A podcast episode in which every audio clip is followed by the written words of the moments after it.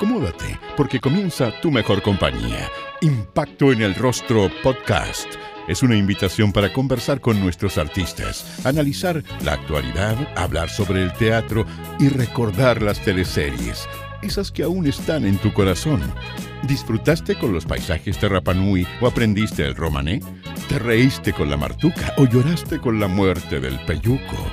Si es así, entonces estás en el lugar indicado. Te invitamos a acompañar a Jorge Peña y sus invitados en Impacto en el Rostro, tu mejor compañía.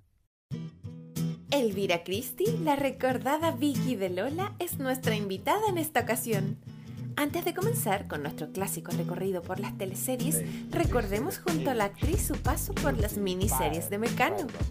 Lo mejor fue haber decidido ya encauzarme y encarrilarme con el tema de la actuación. Yo estudié eh, tres años en la escuela de Fernando Cuadra, el Teatro La Casa, del cual yo me retiré el último año por temas como en desacuerdo con el director de la escuela, que es Fernando Cuadra, ¿no? O era, porque ya la escuela ya no existe. Y yo trabajaba mucho en publicidad, entonces siempre estaba haciendo mucho comercial o mucha foto y poco actuación y, me iba a ir a, a trabajar a, a, Europa, antes iba a ir a Hong Kong, pero hubo un problema con, con, una, con, un virus que hubo en esa época, que estoy hablando creo que era la, la, gripe avial, que, era, que fue medio complicado.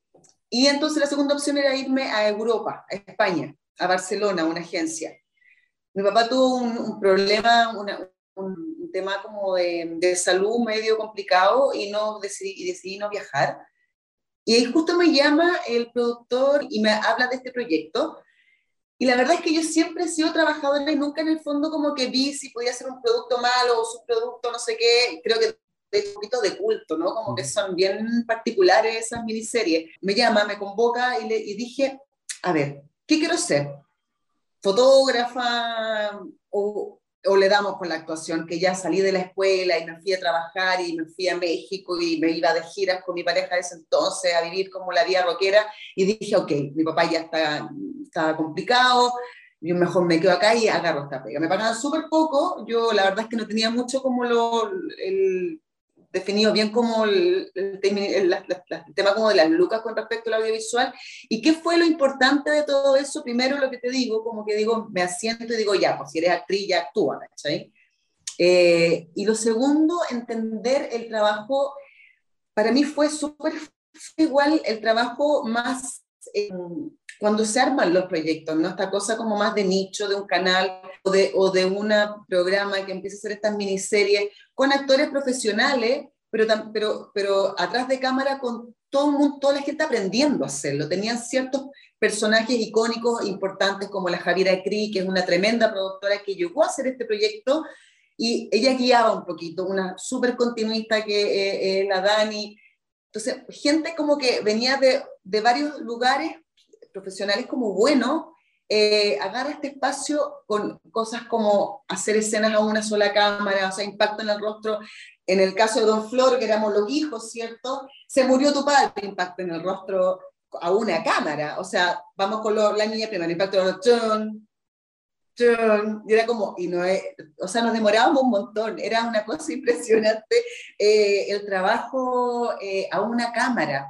Después se incorporó otra cámara, camarógrafos más profesionales, eh, un poco de gente de, iluminación. Fue muy, fue muy lindo ver crecer eso, ¿no? Porque ya después se armó una pequeña área dramática, ¿cachai? Con, con, ya, con, actores más, más, más consagrados o, con guiones más, más arriesgados, como fiados que hace total el final a Canal 13 y a Canal 7, que criticaban como estas producciones un poquito de esa época tal vez, claro, puede pero, pero era, era generar trabajo, era también dejar volar la imaginación, oportunidad para actores que, y actrices que no habíamos podido, que era muy difícil entrar a un canal de televisión.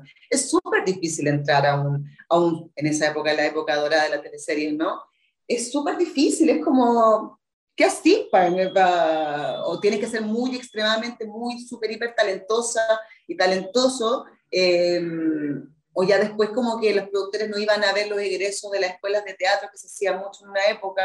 Entonces era un, fue un nicho que yo creo que varios actores agradecimos porque pudimos empezar como a, gente que ya estaba retirada o que volvió a actuar, ¿cachai? O gente que nueva como yo, que ya no era nueva, pero porque decidí tomar un camino como distinto, tal vez más largo al entrar como a las teleseries, eh, opté por otro camino. Eh, también les dio la oportunidad de poder hacerlo, nos dio esa oportunidad, ¿cachai? Y, y eso creo que fue súper eh, gratificante para mí. Yo la verdad es que la pega para mí es la pega. También estuve haciendo Hice Infieles, también Pasiones, las recreaciones, Mujer rompe el silencio. Nunca he sido una actriz que ve un trabajo que dice, no, eso, porque existe, ¿no? Existe gente y está bien. No, muy picante, o muy no sé qué, o me voy a desperfilar. Ese término como que te vaya a desperfilar es como muy raro, pero bueno, existe a veces eso. Y la verdad es que soy una trabajadora y donde me llamen y me interesa el proyecto y, y, ese en particular me asentó. Entonces, Don Floro me asentó a, a, a, poder empezar a actuar de una buena vez y ya dejar un poquito como lo otro atrás, a conocer a Fernando, al papá Don Floro, que es un personaje con tanta historia, no fue muy gratificante para mí pasé súper bien. El, Elvira, si tuvieras que elegir eh, una de estas series que hiciste en Mecano, ¿con cuál te quedas? ¿Cuál, ¿Cuál, fue la más redondita, la que más te gustó?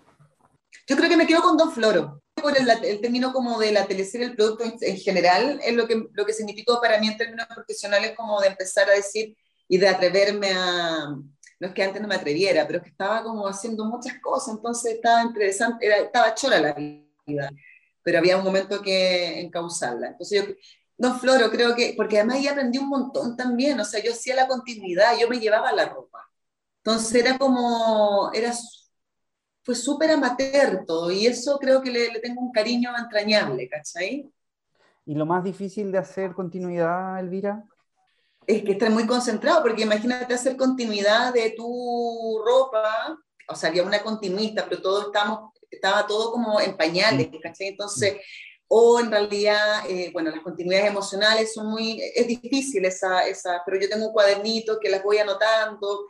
Em, creo que lo más difícil de las continuidades es como estar concentrado y que no, y, no variar en el fondo, estar como ahí alerta como a todo. Había una continuista en el fondo que te decía un poquito como Elvira, ¿te acuerdas que tú trajiste un pantalón cuadriculado, con no sé qué, tienes que traerlo mañana? Y ella te recordaba, entonces... Pues el peinado también, me imagino, ¿no? Eh, no, eso ya había, ya estaba medio más, un poquito más profesional, pero a veces cuando habían ciertos errores, igual como que uno estaba, parece que no iba con ese peinado. No, pero parece que no. A ver, podemos, y claro, hay veces que, estoy hablando en este proyecto que era mucho más amateur, todo como, pero había gente que estaba encargada, no era que nosotros fuéramos como, pero, pero no sé, no había tanta ropa, ponte tú, entonces la ropa la teníamos que poner algunos nosotros, y además que mi personaje en Don Floro era como un poquito rebelde, media mm, alternativa, yo, era New Wave, era punky cuando joven, tenía vestuario para eso. Entonces, como que tenía el, look un poquito para lo que ellos estaban como requiriendo. Su primera teleserie fue Lola, en donde interpretó a Victoria Núñez. Junto al personaje de Diego Muñoz le hicieron la vida imposible al pobre Lalo, quien se encontraba atrapado en el cuerpo de una mujer. Lo que pasa es que fue un poquito, para poner en contexto, en el fondo cuando una teleserie, hacer una teleserie, una pega, para la gente que no sabe, eh, es súper titánica. Yo vengo de estas miniseries del Mecano, que te digo yo, a llegar a Canal 13, donde había de todo de todo, tenía vestuario, no tenía uno, cinco. Eh, no habían dos cámaras, porque después ya habían dos habían tres y un switch, y era como, y estudios, y extras, entonces yo llegué como, dije, wow, como chuta. Entonces me vi enfrentar como, como a esta situación que lo encontré alucinante, entonces fue muy rico trabajar porque había que concentrarse solamente en hacer la pega, ¿no? Yo la recuerdo así, pero después al final, porque para mí eh, y para un grupo de actores fue súper brusco el cambio, de que cambien de director, o sea, fue, era mi llegada o fue mi debut en un canal como grande o de los canales que hacía teleseries como importante. Y, y claro, y, y, pasa esto y tuvimos, tuvimos que repetir como 300 escenas, ¿cachai? A menos de un mes de salir al aire. Entonces, si tú me dices lo primero que recuerdo del personaje, no recuerdo eso, recuerdo esto. es como el caos un poquito, ¿no? El caos, fue como ya, y después como ¡fum! Eh, primero la vi que fue un personaje súper bien yegua, bien yegua. Era la amante de este gallo, era súper pesada con Lola. Después eh, ella empezó como a, a, a, empoderarse y le encontraba la razón, la encontraba chora.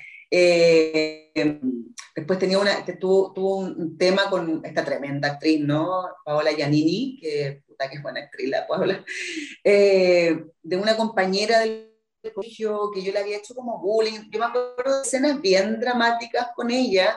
creo que fue un personaje súper bueno, porque además fue como de las primeras teleseries que se largó ahora ya verdad, Oculta no ganó todos los rankings, pero, pero alargar, Lola era implicada, y además Lola, una teleserie que igual tuvo harto veto en su momento por Canal 13 que tenía que ver con, estaba locura un poco metido en, en, en, ese, en ese momento, ¿cachai?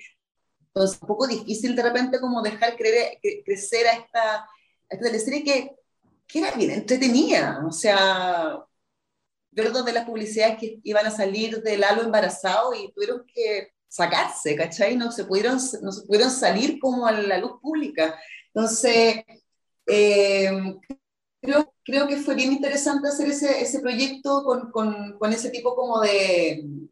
No, no, no, con, no con eh, estas cosas como en contra, pero sí con, a veces con harto cuidado, ¿ah? como que habían cosas que había que tener cuidado de, de, hacer de decir, ¿cachai? Entonces ahí los guiones eran súper bien cuidados, ¿cachai? Ahí estaba el director que después, Italo Galeani, agarró la dirección.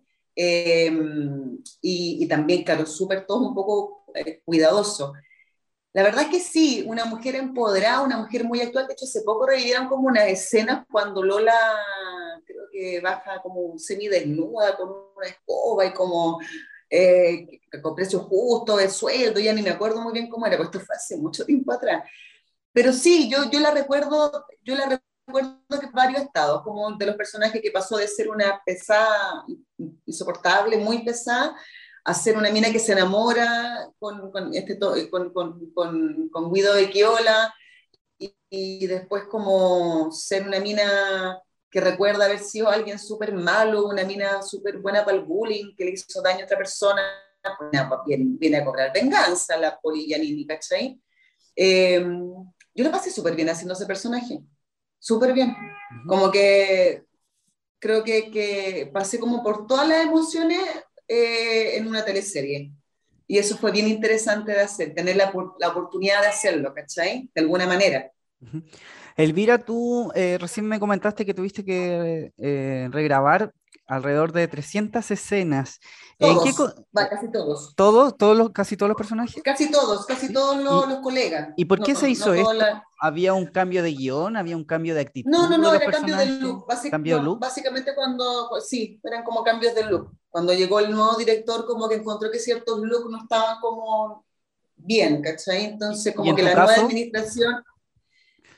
En mi caso, lo, cambiaron el look y creo que estaban en lo cierto creo que, estaban, fue, creo que fue correcto. Yo tenía eh, chasquilla en esa época, pelo largo hasta acá, eh, y el maquillaje era muy cargado. Em, entonces se veía mucho. Eh, cuando llegó, cuando se fue y llegó Gianni, a mí me hicieron esta cola de caballo, la chasquilla para el lado, y, y ahí encontré que estaba mucho más, creo que era mucha era mucha, mucha información. Además que yo estaba con una un hipotiroidismo que estaba partiendo, entonces estaba muy hinchada. Entonces, no por ser flaco gorda, eso a mí me da lo mismo. Tiene que ver con el look. Entonces, el look, esta mina como toda ajustada, con el pelo acá, con la chasquilla acá y la boca roja y un poco. Entonces, encontré que no, no dije nada en su minuto porque encontraba que estaba bien, porque además yo soy de las personas que le hace caso al director. Si el director hacen, hacen pruebas de look y es el que queda yo muy rara vez, tal vez ya después con el tiempo, un poco más patúa eh, y, con, y, con, más confianza como actriz, podía dar mi opinión, ¿cachai? Eh, podía dar una opinión, que de hecho me pasó tiempo después con otro personaje, con, con el de Florencia, en Preciosa. Pero, pero claro, no había visto esto. Eh, y cuando hicieron ese cambio, la verdad es que me hizo sentido y creo que fue muy correcto el, el cambio de look mío, al menos. Los demás no me acuerdo cuáles fueron los cambios, pero, eh, pero el mío creo que fue, eh, fue correcto. Elvira, eh, muchos de los actores nos han comentado el momento en que se enteran que esta teleserie se alarga. Blanca Levín nos dijo que ella ya estaba a punto de irse de vacaciones, que ya había dado por, por cerrado este, a este personaje. Y en el caso de Mari Carmen Arrigorriaga, cuando a ella le ofrecen estar en el alargue, ella eh, tiene ahí una diferencia con respecto al, al sueldo. Eh, ¿Cómo fue en tu caso, Elvira? ¿Cómo te lo tomaste? ¿Qué estabas haciendo? ¿Ya estabas de vacaciones? O sea, yo como actriz que no ha tenido nunca un contrato por, en teleseries con canales por años, como varios de los colegas, para mí fue, o sea, fue un regalo el alargue de la teleserie. El único problema, y que no fue problema, y ahí le agradezco a Italo Galeani por, eh, bueno, pude negociar mejor mis lucas, que eso también era bien importante, porque yo llegué a Canal 13 eh, y pucha, ganaba súper poco y trabajaba caleta. y trabajaba ahí y, y, pagué el piso en el fondo, ¿no? Pude em, subir mi sueldo un poquito más, un poquito mm, digno, ¿no? Em, pero yo em, me fracturé el quinto metacarpiano, me fracturé el pie andando en bicicleta. Entonces yo me iba a ir de vacaciones y no me pude ir de vacaciones porque quedé, y todos se habían ido de vacaciones, ningún amigo o amiga me podía ayudar y yo tuve que, de hecho, el finiquito eh, para Lola, eh, yo ya estaba con la pata eh, fracturada. Entonces yo estuve todo enero y febrero enyesada, con la pata en alto, enyesada, Así que yo estaba súper aburrida y, y ya en marzo me tenían que sacar el yeso y ahí me llaman, me llama la productora y le dije, sí, feliz, obvio, y me dije, pero tengo un problema. Em, me fracturé el pie, pero me sacan el yeso como en marzo, abril, por ahí. Eh, y Elita Logalini me dijo, no te preocupes, te hago planos de aquí para acá, y después cuando te lo saquen ya hacen o sea, un amor, ¿cachai? Eh, y nada, la verdad es que para mí me lo tomé, como te digo, con, con mucha felicidad, porque generalmente los actores eh, vamos por proyecto. Eh, bueno, hoy eso está más tendencia, ¿no? Pero en esa época, en la época dorada, yo la verdad es que nunca pude, lamentablemente, tener un, gozar de un contrato por dos años, ¿cachai? Como esas regalías que hubiera sido fantástico. no, no, entonces yo el proyecto cuando se alargó, la verdad es que fantástico. Además, que imagínate, de, la pata quebrada, volver a trabajar dos meses sin ver a nadie o muy poca gente, porque todos se venido de vacaciones. No, fue para mí un regalo. Y, fue una linda época además de alargue, ¿cachai? Porque aparecen estos otros personajes que te, estoy, que te comenté hace un rato, eh, tremendos actores con los que aprendí muchísimo. La Paola Giannini, que la encuentro realmente seca, fue una super partner, ¿cachai? Eh, aprendí un montón de ella, yo soy muy fan de mis colegas, entonces cuando tengo y trabajo con gente que admiro, para mí es como, es como entrañable. Entonces la verdad es que el alargue no fue para nada complicado para mí.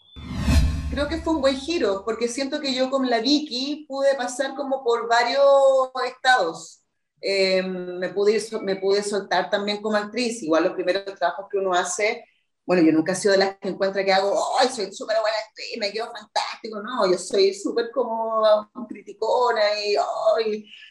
hoy nunca me sale nada bien, entonces como que sufro un poco, ¿cachai? Entonces también fue una posibilidad para mí como de irme soltando en, en términos como, y también entendiendo esta mega industria de donde, vení, donde yo venía, estas miniseries del Mecano o Pasiones, pues, más, menos presupuesto, esta cosa como más magnánima, más grande, eh, yo estaba igual un poco cansada, ahora recuerdo que lo hablamos con un poquito con, con la Aranza Su, pero te repito, la verdad es que el trabajo es algo que, que no se da mucho eh, y, estar en la posibilidad de tener estar en un trabajo, una teleserie de un canal tan importante en ese momento, eh, era súper importante para mí, por lo menos, y era necesario también.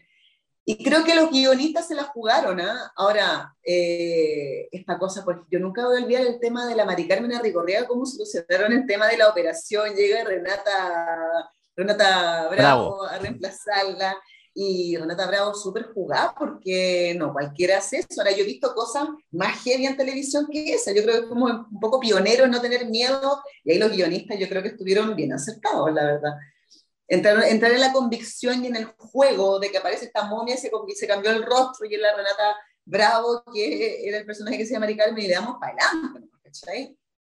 O sea, han habido teleseries en que entra un personaje, se va y cierra la puerta y entra y es otra actriz y no te explican absolutamente nada y, vamos para adelante nomás, ¿cachai? O yo creo que la, en, términos como de guion, creo que estuvo lo que recuerdo, ¿no? Eh, dentro de todo bastante bien resuelto y entramos en la, en la convicción. Tal vez en un momento era como, ya, le pusieron color, pero viéndolo con el tiempo, el juego audiovisual es súper necesario, súper importante en pandemia, la verdad que creo que quedó súper súper al descubierto eso, ¿no? Eh, como pelear el cable un rato, si estaba bueno, si estaba bien. Entonces creo que, creo que yo pude pasar por más estados con mi personaje y, eso fue como súper gratificante para mí. Ahora lo otro con la Mari Carmen o la Renata, tendrás que preguntarle a ella qué, le, qué les pareció todo ese remate, pero, pero nada, yo creo que estuvo bueno. Rafaela Fonseca fue su personaje en Primera Dama, la apuesta de Canal 13 del año 2010. Muy bueno, creo que es de las teleseries mejor escritas que he leído, porque yo leo la teleserie completa. Creo que es de las teleseries mejor escritas que he leído.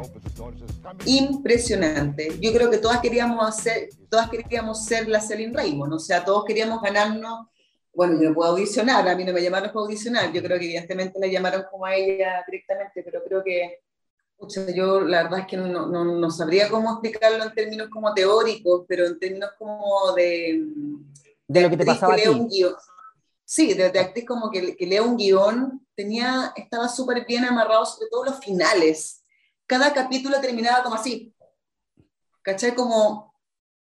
Entonces, es como, se comparó mucho en, en, la interna, ¿no? Como Ángel Malo, este personaje, ¿no? De la serie Raymond, que era como un Ángel Malo, como, el, como la, no el guion, sino que como su, su personaje. Em, mezcló un poco de suspenso, ficción, el tema de la política, el tema de llegar como a la cima, de ser alguien, todo lo que un poco estamos viviendo. Eh, reflejado en un guion que de verdad que estaba súper, súper bien escrito. A mí me cautivaba el, eh, leerlo, ¿cachai? Y, encontraba que todos los finales, que me, parece, me pasó mucho también con otra teleserie, em, terminaban como en impacto en el rostro, ¿no?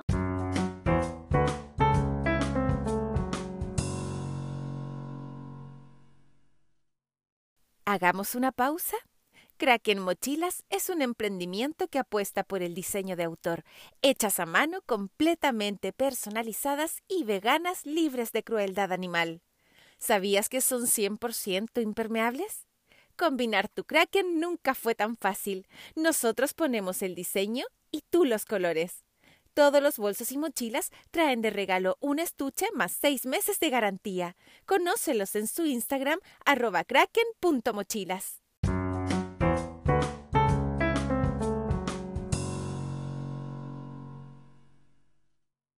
El 90% de las enfermedades que desarrollamos se asocian a una alteración de las bacterias intestinales.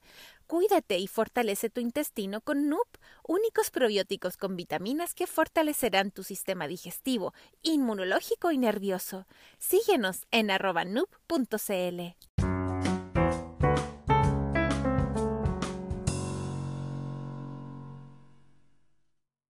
te dejaba enganchado para lo que venía. Algo pasó en la audiencia no sé si fue el horario, también los canales en algún minuto lo empezaron a manejar mucho, ingeniero comercial, eh, y, claro, en esa época parece que muchos Simpson, mucha cosa, bueno, el ingeniero comercial es que manejar el canal, pero, pero claro, a la, a la buena y a la primera como que las teleseries pasan a otros horarios rápidamente, ¿no? Como que no se les da tanto la chance. Afuera les fue muy bien porque yo creo que tenía ese condimento de la teleserie clásica, de las que uno veía eh, venezolana, brasilera, eh, mexicana, que tenía esta cosa, este personaje eh, cautivante, em, con intriga, con misterio, con humor, con un poquito de comedia, ¿no? Tenía todos los ingredientes la teleserie para engancharte.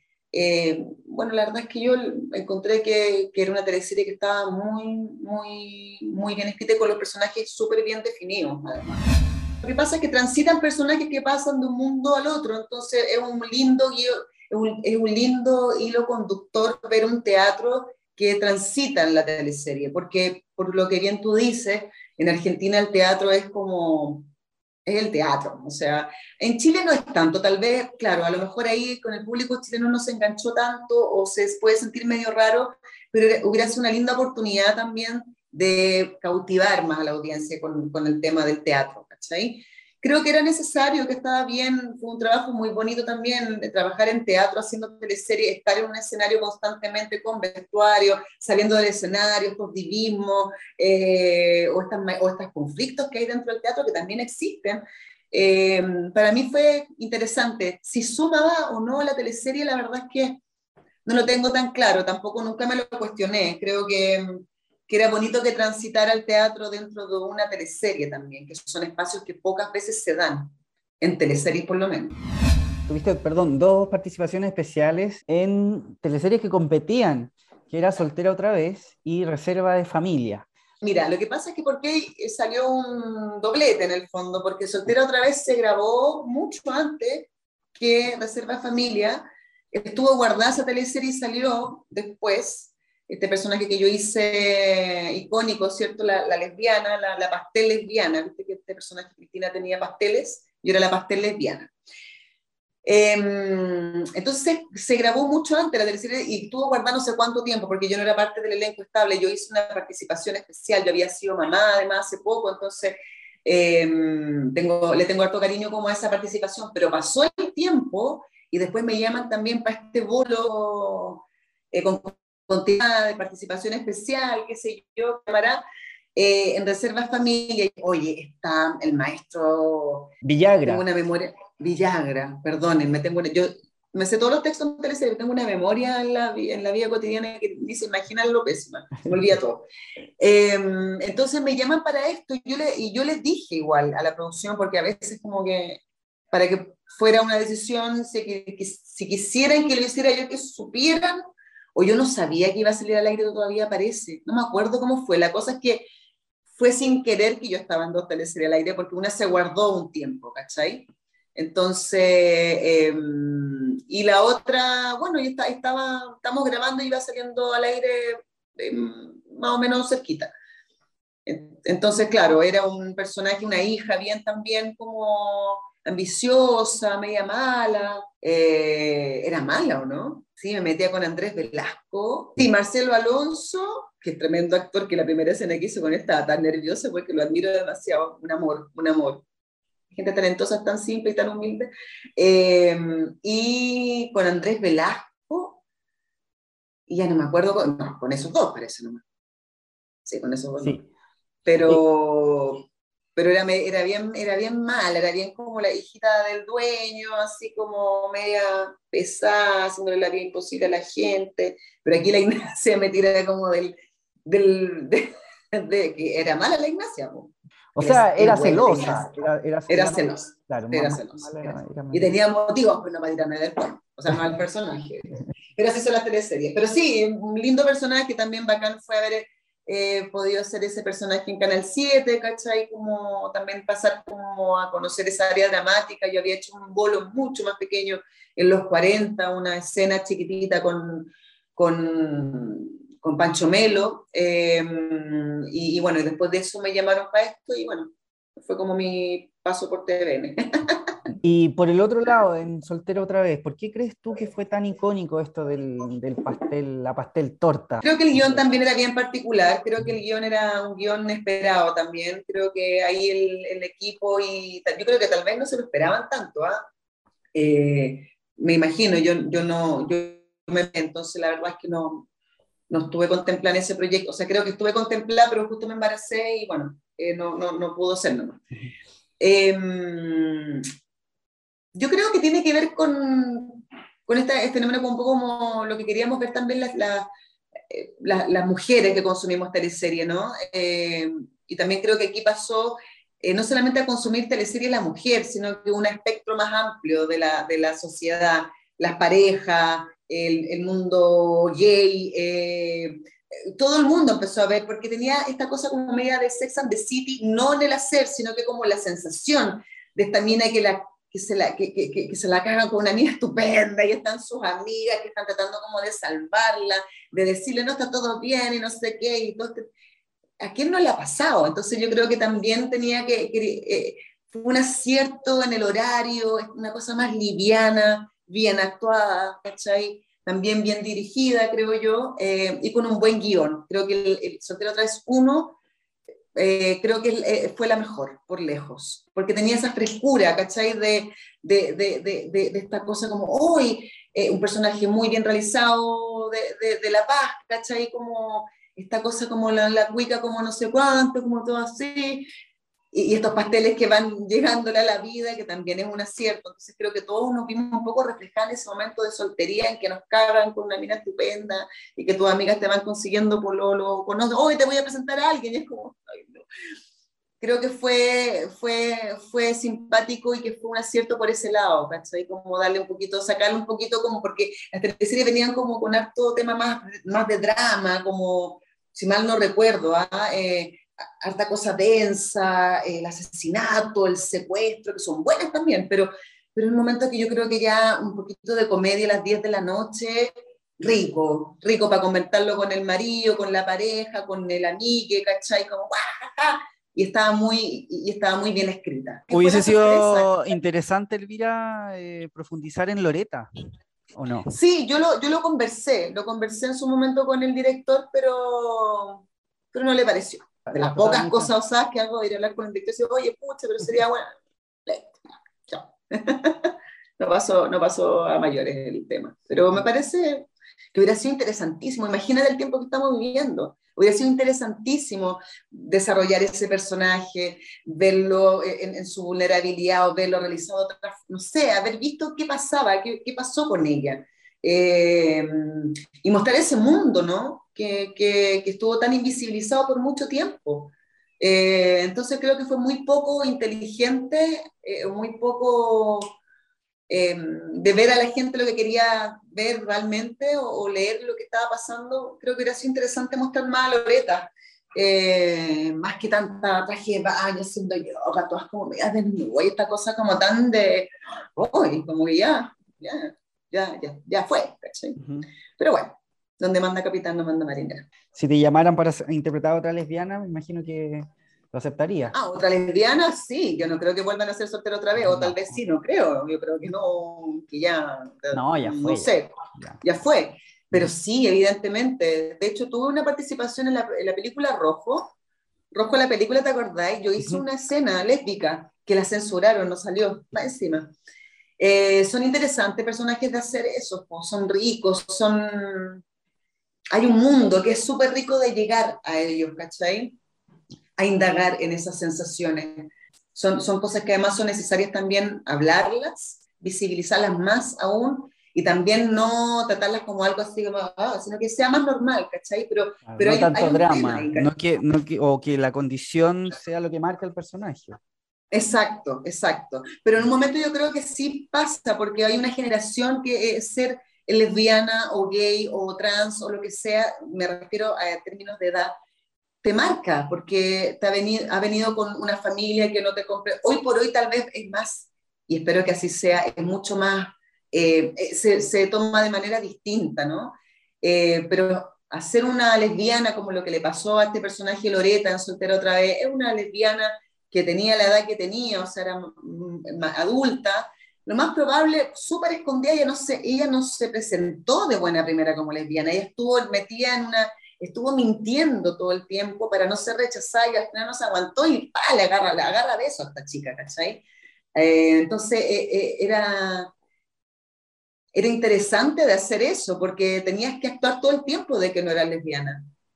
¿Cachai? Tenías que actuar de que no era lesbiana y de repente ya en un arrebato porque ella estaba llorando porque su, el vecino, que no sé qué, entonces, ¡ah! listo. Entonces, eh, esa fragilidad también es bonita como de, hubiera sido linda eh, verla nuevamente, pidiéndole disculpas o no sé qué, o con una nueva pareja, en fin, como lo hubiera, hubieran decidido, si se hubiera decidido hacerlo.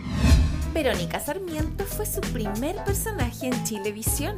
Nos referimos a Graduados, una historia original que vino desde el otro lado de la cordillera. Uf, tremenda teleserie, más que el guion argentino, que los argentinos son secos, son secos para esas cosas, para escribir. Son, son secos para escribir. O sea, los chilenos también, pero tienen esa cosa como más libre, estos tipos, o sea, la, la teleserie igual tuvo un poco de censura en el sentido de que nosotros, los personajes, ¿no? El Avero, el Carvajal y el, el, el, Marcial Tagle, no me acuerdo los personajes, el nombre, eh, mi Vero sí, porque la amo, la amo, la amo, la amo. Fumábamos pito, o sea, en la, en la Argentina ellos fumaban pito, conversaban y no sé qué, entonces a mí me encantó el guion, era impresionante, eh, el look de la Vero me encantaba, además rockera, este, esta, esta rockera dura, que estaba súper enamorada de su amigo de toda la vida y no se atrevía a decírselo, sufría y sufría, tenía este programa de radio clandestino donde ella como que eh, sacaba todo su, su, su dolor y, y, ahí se, se, se refugiaba y, y, además que yo amo la radio, por suerte trabajo en radio, eh, entonces, oh, yo lo pasé tan bien haciéndolo, lo pasé increíble. Eh, el Mauro, un tremendo director, muy generoso. Ojalá que pronto volviera las teleseries de nuevo como a, surgir para volver a agarrar a estos directores que ya, ya, no, ya no están como con, con pega. El Mauro es un tremendo director, o sea, un tipo que se toma el tiempo, que es sensible, que te dice para dónde va la escena y te pregunta, ¿te gusta? Y yo lo miro a él y le digo, dime tú, y como que, uy, es un tipo, pero con una sensibilidad muy, muy, muy bonita, la verdad. Y yo, esa teleserie en particular, que yo no sé cómo no la han repetido, están repitiendo todavía, yo no entiendo cómo no repiten graduados, porque la encuentro de verdad muy buena teleserie, muy buena. Eh, y yo a la Vero le tengo un cariño entrañable. La gran villana de Preciosas fue Florencia Márquez, su personaje en La Nocturna de Canal 13. La trama toma lugar inicialmente en una prisión femenina de Santiago de Chile, donde llega una joven inculpada de un asesinato, el cual nunca cometió. Significa igual un reconocimiento un poco a mi, a mi humilde trayectoria, ¿no? De que me hayan dado la oportunidad de ser un personaje un poco más... Eh, de los protagónicos de los que componíamos este, este, esta obra como coral, ¿no? Con las preciosas, con... Y, y, nada, y agradecer al ejecutivo que en su momento dijo, ¿por qué no probamos a la Elvira en este? Porque yo ya, tenía, ya me había ganado el personaje de la detective, que es como lo típico que me, llamaban un poco para hacer la de, como lo que de primer, lo de Chipe Libre, porque tú también personajes como más secundarios con el drama, que es la amante del no sé quién, en la no sé cuánto. Entonces yo iba a ser el personaje que terminó siendo la Pi Montané, porque ella había sido mamita hace poco, entonces evidentemente era, era un personaje que después que yo casteé a la Florencia y me lo gané, que también eso para mí es como súper bacán, porque yo siempre he sido como eh, eh, fan como de audicionar, ¿cachai? Eh, a mí me hubiera gustado y me gustaría siempre saber cuándo hay audiciones para ganarme los personajes, porque también es importante. Muchas veces te estigmatizan y te dan el mismo personaje siempre, todo el rato, todo el rato el mismo personaje, y digo, pucha, qué ganas de hacer algo distinto. Y creo que dentro de lo muy parecido, tal vez que podría ser la Florencia con las otras otras, con la Vicky, tal vez no con la Vero, no con lo, la, la, la, estela de los archivos del Cardenal, que es uno de los personajes también más entrañables el que tengo, ¿no? Pero evocándonos como precisamente a teleserie, eh, fue la oportunidad también que se me dio de mostrar una, un abanico de posibilidades de, de, de, decir que sí puedo dar mucho más. Eh, no tengo miedo a los cambios de look, o sea, eh, yo se lo iba acompañado de dame un bono, no sé qué, o súbeme esto, era como, ok, yo siempre me pongo al servicio del personaje, ¿cachai? En Chipe Libre me pidieron cortarme el pelo, y yo súper pava, podría haber negociado como, bueno, pero contrátame por dos años. y no, no, soy súper pava, entonces yo, sí, sí, sí. Y el de Florencia fue un goce hacerlo, porque me pasó que, al igual que Primera Dama, el guion eh, era súper bueno. El guion de Preciosa, los primeros capítulos hasta el final, ¿no? Eh, también te dejaba con impacto en el rostro siempre, o sea, nunca me voy de la escena en que suena el teléfono me está llamando Juan Pablo y él ya estaba muerto y suena mi teléfono y ahí todo el mundo cacha que yo tenía algo con el espectador, entonces no había un misterio, estaba abierto, entonces lo hacía mucho más interesante en términos de guiones, de contar una historia que la gente sabe ya sabe que hay una cosa ahí, ¿cachai? no que soy la asesina, pero que ella era la amante, entonces, ¿quién No, ella, entonces fue la nana, la Tere Munch, ¿no? Que la, está, que la estaba protegiendo, entonces no, en la otra, porque, no sé, la verdad es que tenía, estaba tan bien escrita, que era tan maravilloso eh, hacer las escenas, eh, escenas con, este, con, con, con, con, la inculpada, ¿no? con la Loreto Aravena, cuando nos ponemos a pelear ahí en el departamento y la apostamos así, y cuando ya cacha que la están engañando, que la van a engañar y se vuelven locos, que los celos la consumen, y esta pobre Nina, hijita de su papá, súper cuica, con muchas lucas, se descontrola y se, y se derrumba y llora, se, oh, y después se pica, oh no, era tan entretenido hacer tan entretenido de hacer. Ahí las continuidades eran muy importantes, ¿cachai? Ahí sí las continuidades eran muy importantes. Yo tenía que estar muy concentrada porque también para salir de una escena y llegar a otra, como quiero llegar, llegar como con la energía de que la que salió o hipócrita de una, así como, no, todo bien.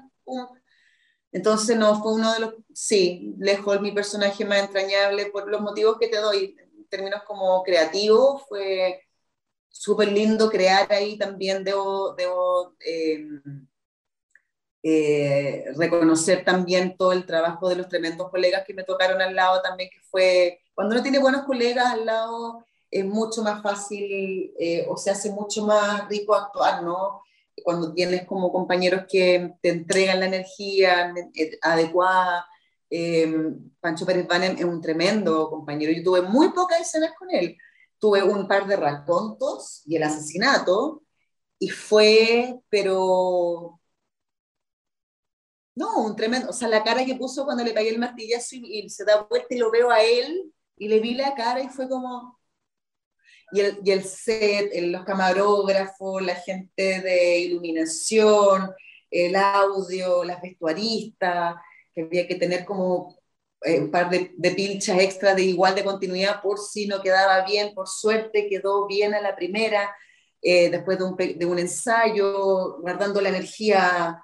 Eh, entonces hace tiempo que uno tiene ganas de ser esas personas que siempre, ¿no? Que, que te enganchan con la energía. Y, yo me acuerdo y, me empieza como a, a, a ay, me llega como, como energía en, la, en las palmas de las manos, porque fue tan, tan rico trabajar desde, desde ese lugar, desde, desde las emociones, desde estar tan concentrados, tan bien escrito, un, trabajo redondito que agradezco que me hayan dado la oportunidad de haberlo hecho.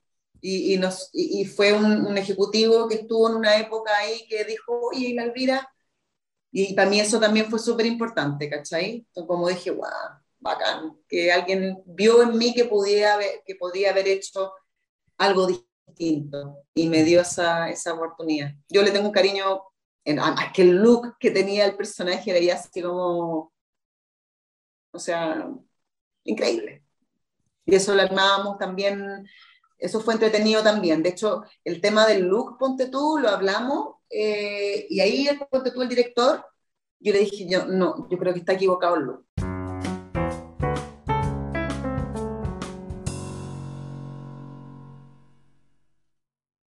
Sonreír es algo natural. Si sufres porque tus dientes no son como quisieras, te invitamos a vivir la experiencia WIS.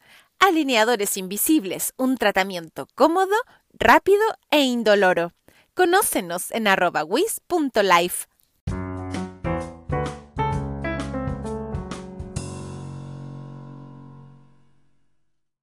Como que era muy agresivo el look, era muy como muy agresivo, un poquito como putaza, pero como con plata, pero, yo decía, no, ella es más, ella es más elegante, ella ha viajado, ella es dueña de esto, eh, trabaja con artistas o, ha ido a, va al MoMA, va, entonces se tiene que ver, vestir como una mina de Nueva York o no sé, o, tiene que tener cositas que son icónicas, no tanta bota larga hasta el muslo, con una minifalda de cuero y un peto, y la ¡ay, no! Yo nunca me imaginé a la Florencia así, me imaginé siempre más como, como más eh, vanguardista, ¿no? Como con look más choro, más vanguardista, sobre todo con ese pelo, que también fue un, o sea, la primera de colorar yo era el Tony Caluga, o sea, mi pelo era naranjo, yo así llorando, mi que ya digo, pero mírame el pelo. Y ahí después el, peluquero me calmó, me dijo, no, si te faltan como dos sesiones más. Ay, dije, ya, chuta. Entonces fue un trabajo muy bonito, fue un trabajo... Y cuando tú comentabas estos aspectos del personaje, que era un personaje que había viajado, que se relaciona con artistas, ¿qué te, qué te decían, qué te dijeron? Que sí, que, que, sí, porque si mal no recuerdo, porque eso no me acuerdo mucho, yo tenía una, trabajaba en la empresa del papá, que era una, una editorial, ¿no? No, esa fue gemela, no, eh, uy, tanto personaje, no me acuerdo, pero era una empresa muy importante, trabajaba con entonces yo me la imaginaba a ella como hijita de papá, ¿no? Como hijita de, de, Cristian Campo, no por el Cristian Campo, sino que como, como el personaje que hacía él, que era como alguien bien importante. Entonces encontré que era, sí iba a tener ese pelo, porque ella no era rubia platinada. Se dejó, la, tenía eh, las raíces de mi color, ella se lo hizo porque era algo choro y era algo, es algo osado, ¿cachai? Que después se puso full de moda estaba, de moda después, ¿cachai? Entonces, esos looks son, son, son looks pensados de gente que tiene un poquito de buen gusto, no plata precisamente, gente de buen gusto, ¿cachai? Porque tú puedes tener plata y tener pésimo gusto, eh, pero tener no plata o plata, pero tener buen gusto, tenéis como, tenéis que comprarte la cuestión en Dior, pero podéis ir a una ropa usada y comprarte algo parecido y se ve increíble porque tenía porque tenía el estilo, ¿cachai? Entonces lo encontraron que, o sea, me escucharon, me escucharon. Y yo le decía al director, le dije al vals, yo no me siento cómoda con estos pantalones de cuero apretados hasta, yo creo que es otro el look y de hecho yo y lo agradezco a Arval eh, en su minuto eso, ¿no? Porque, porque me escuchó y, y, con la Jimena, que es tremenda vestuarista, icónica también, que hemos trabajado mucho, tiene muy buen gusto, le expresé un poquito lo que yo pensaba, a ver, pásame unos palazos, le decía estos pantalones que son largos hasta arriba, ¿no? Y, y un peto así como con...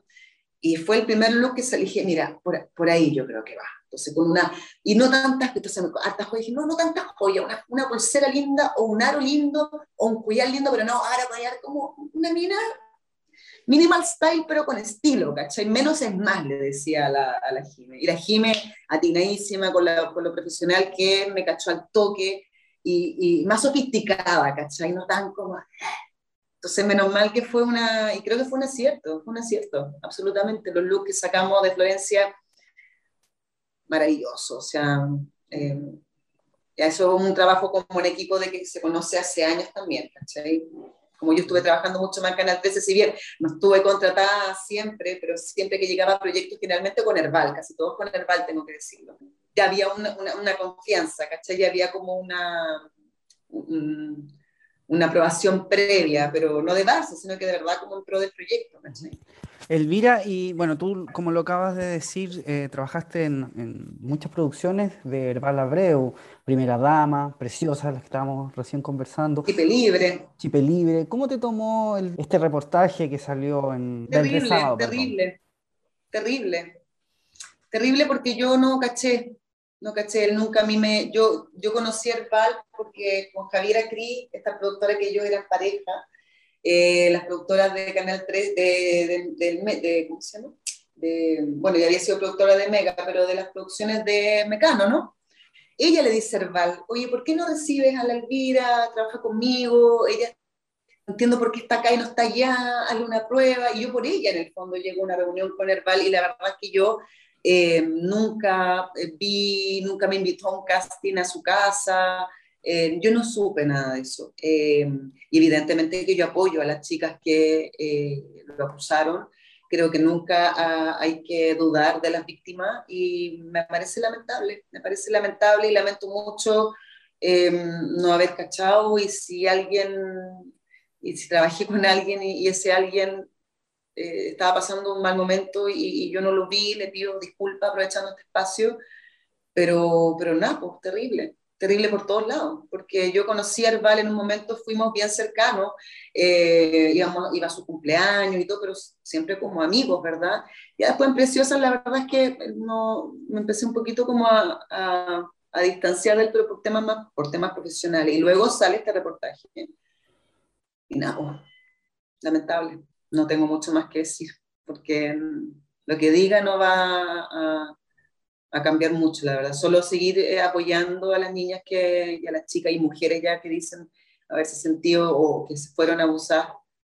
Eh, no, pues las apoyo y las encuentro valientes, porque hay que ser valiente para decir algo así. ¿Quién va a decirlo para ganar algo? ¿Cachai? No sé. Y lo lamento también por Herbal, que era un buen director. Entonces creo que, es, lamentable, pero es más lamentable por, por lo otro. Bueno, igual han habido actores como Teresita Reyes, Carolina Rey también, que eh, han defendido al, director. Que si en algún minuto Herbal volviera a trabajar en, como director de alguna área dramática, de alguna serie o de algún musical de teatro, en fin, y te invitara, ¿tú trabajarías con él? Es que no creo que me invite. Primero, no creo que me invite. Segundo, no, no creo que lo haga. Em, tendría que ser mucha, tal vez, voy a ser súper honesta, como la necesidad Em, como de que no hay más pega, pero primero yo creo que él no me invitaría, porque fuimos amigos en un momento y, y tuvimos como un par de, encontrones con, en términos profesionales. Em, y como que ahí me decepcioné un poco y, y, además cuando pasó todo esto yo tampoco lo llamé y le dije, pucha, lo lamento, eh, pucha, espero que todo, como que en realidad yo me fui, me fui inmediatamente con, el, con las colegas que lo denunciaron. No, no me detuve, no sé si será bueno o malo eso, la verdad. Entonces yo creo que si él estuviera pensando hacer algo, creo que la última persona que llamaría sería a mí. Por esto también, porque no, no, no lo apañé, tal vez o no lo llamé, y no, es que no me nació, la verdad es que creo que lo que dice Carolina Reyes me parece que, está bien, porque es lo que pienso, o sea, no me parece bien, porque creo que también hay que, hay que ver el otro lado, ¿no? Como que yo sé que ellas son, ellos son muy amigos, la Teresa Reyes se conocen hace muchos años con Herbal, entonces yo entiendo también lo que les pasa a ella. No voy a empatizar eh, como 100%, pero puedo entender lo que les pasa, ¿cachai? Es muy delicado el tema. Yo la verdad es que no me atrevería como a dudar de, de las compañeras, porque sería muy grave, igual que alguien estuviera inventando algo así. En, este en este país como que al tiro las minas somos como, ¿tú cachai? Ah, que sueltas, que las que así, que se lo buscó, es que para qué fue no sé qué, entonces para qué fue al departamento. Entonces siempre las mujeres tenemos todas las de perder porque nadie entiende el concepto un poco de, de, de, lo que es el acoso o el abuso, ¿cachai? Nadie te puede exponer a alguien que tenga una superioridad ante ti de poder o de cargo. No, él no tiene, él no puede ni siquiera invitarte a comer un chica a la esquina porque tú estás en condiciones de ventaja, porque si le dices que no, va a decir, va a decir chuta y me va a agarrar mal y no me va a llamar. No sé, estoy inventando, o, chuta, no sé qué. Entonces, alguien que tiene poder no puede poner bajo ningún punto de vista eh, en una situación de, de, de, esa, de, esa, naturaleza. ¿cachai? Entonces, cuando se logre entender ese concepto, eh, yo creo que se va a entender mucho mejor a las mujeres que han hecho estas acusaciones a él y a, otros directores porque pasa por ahí, pasa porque la persona que tiene el poder no te puede ni siquiera invitar a comer un chicle, te acompaño al paradero, no sé qué, no, la persona, y, nada en tu casa y todo, en, reuniones formales, pero uno no puede juzgar a la persona que va porque hay una oportunidad de trabajo, porque hay, porque hay personas que tienen, no son capaces de decir que no, y dicen, ay, pero cómo no, hay gente que no puede decir que no, o sea, yo me acuerdo un reportaje cuando partió esto todo del mito, si mal no me equivoco, la hija de George Bush fue violada en el sillón de un tipo, un empresario, la hija de George Bush, si mal no recuerdo. Entonces tú decías, eh, o sea, eso ocurre. No estoy diciendo que, que, que, no, pero en el fondo no sé, hay que ser, hay que ser empáticos también, ¿cachai? Hay que ser empáticos y no es fácil sacar un abuso a luz, a luz pública, menos en un país donde son todos amigos y donde la, lo más probable es que, que la que salga perjudicada va a ser la colega acusó a la directora o al director, no va a ser el... porque las leyes están un poco a favor del acosador, ¿cachai? De alguna manera, entonces somos un país que no hemos avanzado mucho en eso, entonces tienen mucho que perder las mujeres y los hombres que, que hablan de este tema y que lo hacen público. Su última participación en el género fue en Gemelas, donde le dio vida a Andrea Lombardi fue entretenido, fue entretenido pasar por Gemelas porque, eh, bueno, y me vuelvo a reencontrar con ella, que habíamos tenido una, unas participaciones ahí en preciosas también, como del mismo, de la misma índole.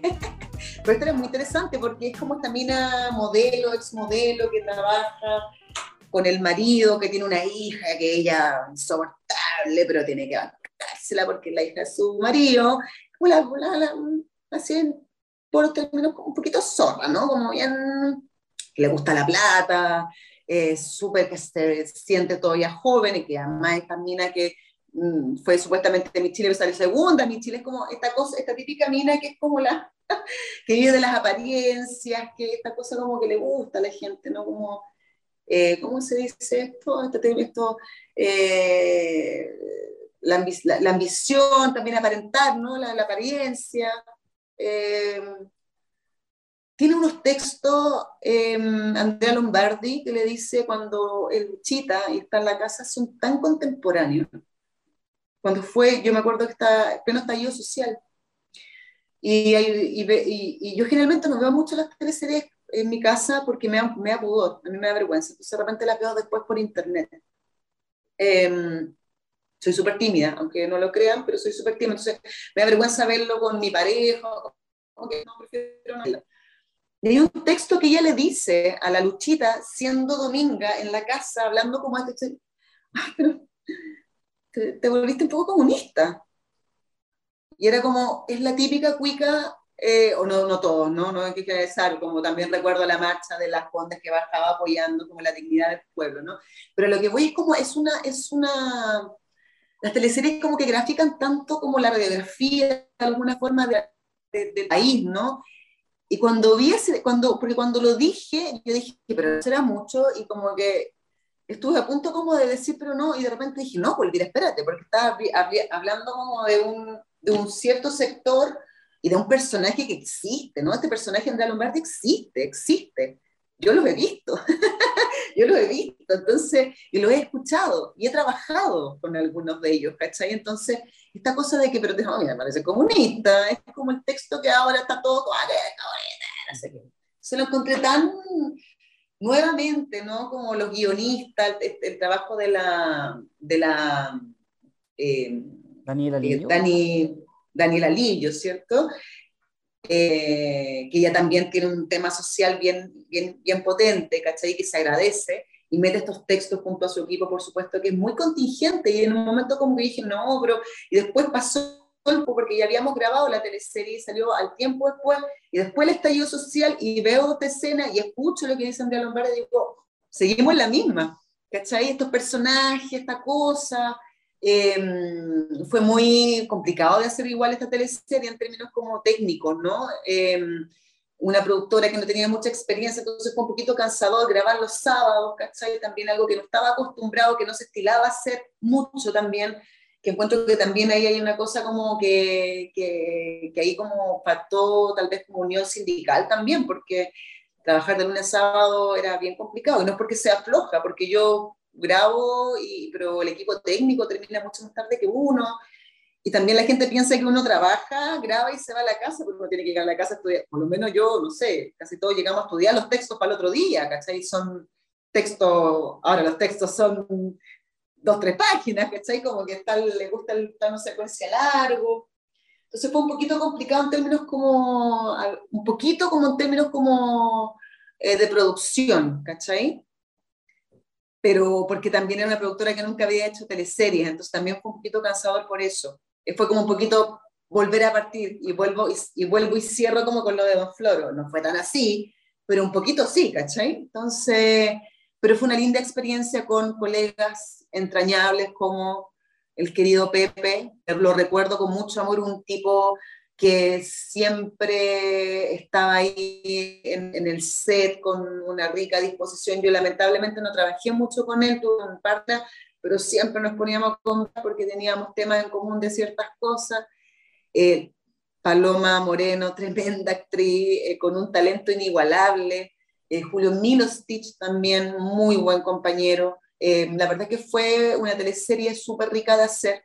Eh, fue, muy, fue muy bonita, fue, fue entretenida, fue una apuesta también, también todo le pusimos todo el que se volviera bien un área dramática en Chilevisión y tener todos trabajos, ¿no? No solamente los actores, eh, o los actores que no estamos siempre en los otros canales, también equipo técnico, guionista, bueno, así que ojalá que Chilevisión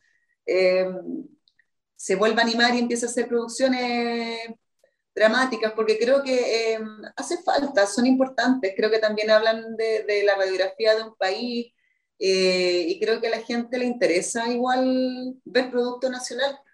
Eh, por algo también el éxito de series del Mega, la hora del almuerzo, creo que se, se necesita más, más producciones audiovisuales, sacar todo el talento también de los guionistas, esta época que estuvieron tan de moda las teleseries turcas, ¿cierto? Como que fue como la crisis más grande. También fue un remesón un poquito para que también los directores o las productoras eligieran guiones interesantes, que existen un montón. Hay muy buenos guionistas eh, nacionales, ¿cachai? Pero bueno, ojalá que se vuelvan a, a reabrir más áreas dramáticas y que, y que esta maravilla de hacer teleseries no muera, porque es una... Es tan distinto hacer series o cine o teatro, es único, es súper entretenido, yo lo paso súper bien. Yo nunca he renegado de hacer teleseries porque creo que es, es todo el tiempo, estás ahí arriba y, estás todo el tiempo como, eres una máquina, ¿cachai? Y me gusta eso. No estoy hablando como un término que era fábrica de salchicha, en un momento evidentemente que se volvió eh, como hacer cualquier cosa por hacerlo. Eh, bueno, los trabajos que yo he estado no lo considero que nunca haya sido así, la verdad, pero puede haber pasado, pero lo que voy a estar arriba de la máquina y creando y haciendo es, interesante, a mí me gusta, me gusta. He hecho, de, he hecho mucho de menos actuar eh, la verdad, porque la última teleserie que hice fue Gemela. Uy, creo que mm, de menos a más partí, pero siempre con la energía de más a más. Eh, yo siempre mm, doy lo mejor de mí como profesional, a veces la acierto, otras veces no. No soy tan talentosa tal vez como otras colegas, pero siempre le pongo mucho cariño a mi trabajo. Mm, creo que, que crear es algo que es fundamental para un ser humano. Eh, todo lo que deseo es volver a los escenarios, ya sea en el teatro o en el cine o en las teleseries. Y, y creo que el proceso creativo de una actriz o de un actor es, tan enriquecedor, no solo el de uno, sino que ver el del otro también. Creo que también volver a reunirnos con, y hablo de los actores que no tenemos trabajo, eh, como los colegas que sí tienen trabajo audiovisuales hoy por hoy, el, volver a reunirnos con el otro, con el padre, a mirarnos y volver a, tirar energía y a, seguir, y a jugar y a explorar, es algo que, en esta pandemia yo creo que quedó más en evidencia que no tiene nunca que morir. Entonces, nada, yo agradecía de toda la gente que me dio la oportunidad de trabajar, a todos los directores, eh, a todas las productoras. yo siempre ah, voy a agradecer al equipo técnico, que es el primero que llega y el último que se va. Em, sin ellos, la verdad es que las teleseries no existirían, a los guionistas, a las vestuaristas, a las maquilladoras, a las productoras, en fin, a toda la gente que hace teleseries. Nosotros somos un eslabón pequeño, eh, de un eslabón gigante. Eh, y nada, pues larga vida las teleseries y ojalá que pronto volver a, actuar sería para mí un, un, regalo. Y si no, sigo comunicando a través de la radio, que también es una gran pasión para mí y, estaremos ahí de 4 a 6 en FM2, la 98.5 de lunes a viernes, no más que vamos a hacer, pero, pero estoy contenta con mi trabajo, eh, creo que mm, em, con toda humildad digo que he sido lo más honesto y he tratado de hacer mis personajes con la máxima verdad que he podido, creo que hay un antes y un después de cuando fui mamá, que creo que después de ser mamá me transformé en una mejor, un poco mejor actriz que antes, porque se me abrieron otros canales de que no había entendido antes. Entonces creo que también esa pausa, esa, ese masticar el texto de una manera distinta, que solo me lo dio a mí, no digo que sea una, una premisa de vida, a mí, Elvira, me pasó algo después de ser mamá y antes de ser mamá con el término de la actuación. Y, creo que, lo entendí desde, me pasó eso a mí desde ese lugar. Em, no, yo agradecía, agradecía y, y, amo a todos mis personajes a todos. Uno tiene que amar a los personajes porque si no, si los, si los odias no, no pasa nada. Pues. Impacto en el Rostro Podcast es una invitación para conversar con nuestros artistas y recordar las teleseries, esas que aún están en tu corazón. ¿Te reíste con la martuca o lloraste con la muerte del peyuco? Si es así, entonces estás en el lugar indicado. Impacto en el Rostro tu mejor compañía.